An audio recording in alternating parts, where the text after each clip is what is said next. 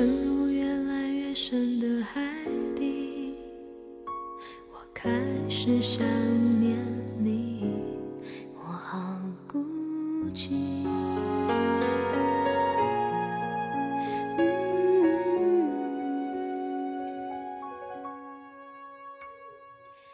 听这一期节目以前，我想问一个问题：爱与被爱，你选什么？你是否会为了最爱的人打十几个耳洞？又是否会过着不咸不淡的生活？听完这期节目，告诉我答案吧。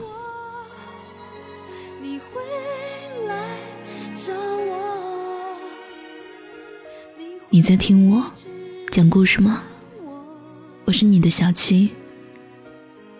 收听我的更多节目，你可以在微信公众号中搜索“一朵小七”，就能找到我。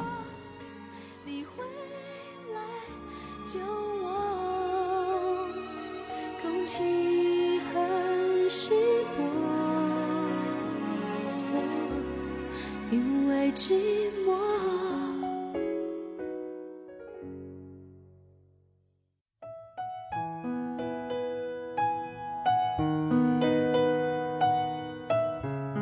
有人问我，你的青春期所做过的印象最深刻的事儿是什么呢？我心想，是一把火把我们学校的花池都烧了吗？还是在自己背上刺一个偌大的图腾？是在身上只有一百块钱的时候搭上去海边的火车吗？都不是。是我没羞没臊、没脸没皮的去爱你。我在十七岁那年学会画眉、剪刘海，也学会了吸烟、打架，还有我在那一年遇见你，然后爱上你。我本来想着。在一天早晨，阳光洒满街道，我能和未来的那一个人来一场邂逅。我在想象中，那时的我已经磨平我的棱角，脸上扬着满足而淡然的微笑。你刚毅的脸庞上全是自信的神采。我和你，在最好的年纪，你不差，我自然也不会差。我真的不想在自己最叛逆的时光遇到你，但是怎么办呢？你偏偏就是在那样的岁月里就出现了，在那个叛逆当道的年纪，在那个年纪，我们都还喜欢着独木舟，认为他为了所爱之人打了十七个耳洞，特别牛逼。我们也都在看左耳，特别羡慕巴拉可以为了爱情。不管不顾，那么勇敢。于是，我也学着那么勇敢的去爱你。但是应了那句：“我是你想不到的无关痛痒。”你是我猜不到的不知所措。你对于我的攻势满不在乎。你根本就没有像左耳里面的许艺一样动了心。我开始觉得，那些故事都是骗人的。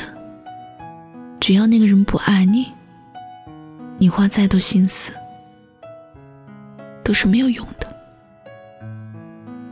按理说，我这个时候就应该放手了，就像大师们都说，痛了就会放手了。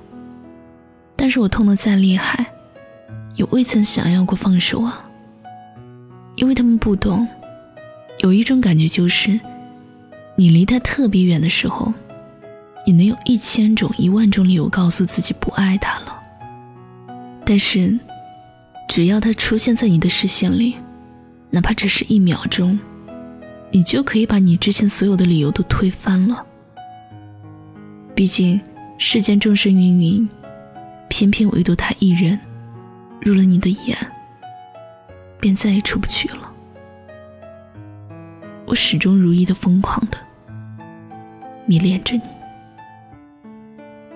最后的结果很简单，我的男神因成绩优异留学美国，而我被迫留在这个三线城市。我把头发染黑，脱掉了马丁靴，穿上了裙子，过着不咸不淡的生活。然后，在闲暇时光里，慢慢想你。朋友小蛮总跟我说：“你也老大不小了，应该正经的谈一场恋爱了。”我怎么会不知道呢？但是长得好看的，我觉得花心；有能力的，我嫌他孤僻；长得丑的，不满足我的外貌协会要求。其实，我只是觉得，他们都不是我爱的那一个人而已。纵然是各方面都符合我要求的人，只要是对我做一些亲昵的事儿，我就浑身不自在。我十分强烈的抗拒着他们的靠近。小说里有一句话说的很对：身体远比自己诚实。我的身体很明确的告诉自己。我不爱他们。我看着小蛮，在很多追求者里，选择了一个各方面指标都不错的人。尤其是，那个人是爱他的。其实这是特别明智的选择，有脑子的人，都会这样选择。但是，我就是觉得少了点什么。大概是因为小蛮从来都没有在那个人面前发过一次脾气。较过一次劲吧。他们的感情生活平静的毫无波澜，仿佛就像一潭死水一般。爱一个人的时候，怎么可能那么冷静呢？我想，小蛮大概是不爱他的。不管思想多么成熟，也没有办法强大到能够欺骗自己。在《烽火佳人》里。周婷真的心上人嫁于他人，他便就终身未娶。而在他身边也有一个叫敏如的女子，陪了他一生。有些人的爱情是很容易变的，但是也有些人的爱情是不管经历过多少感人的故事，遇到了多么好的人，都不会变的。周庭琛是这样，敏如也是这样。他们没有办法让自己忽略爱情。我也是这样，一头扎进去了，便再也出不来了。我们或许需要很长很长的时间才能忘记，是一个月、一年，还是十年，还是一辈子？我不知道，我只知道，其实很多人都和我一样，困在一段感情里走不出来。不然何以琛也不会说出“我不愿将就”这样的话了。在漫长的时光里，我隐约记得，当年有一位十四岁的小姑娘问过我一个问题，我想了三天以后，才给了她答复：爱与被爱。你选什么呢？我选爱。我愿千辛万苦，寻寻觅觅，飞蛾扑火，只为了追逐他片刻光阴。我还在等着那个人。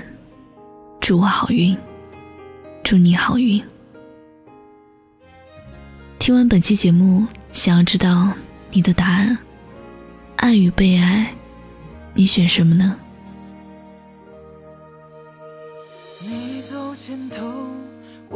在身后。你抬头看天空，一脸难受。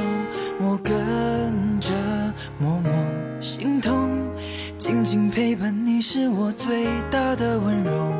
你低着头，眼泪照流。你泄了气的肩膀在颤抖，他伤你一定很重。如果可以多么想要借你胸口做停留。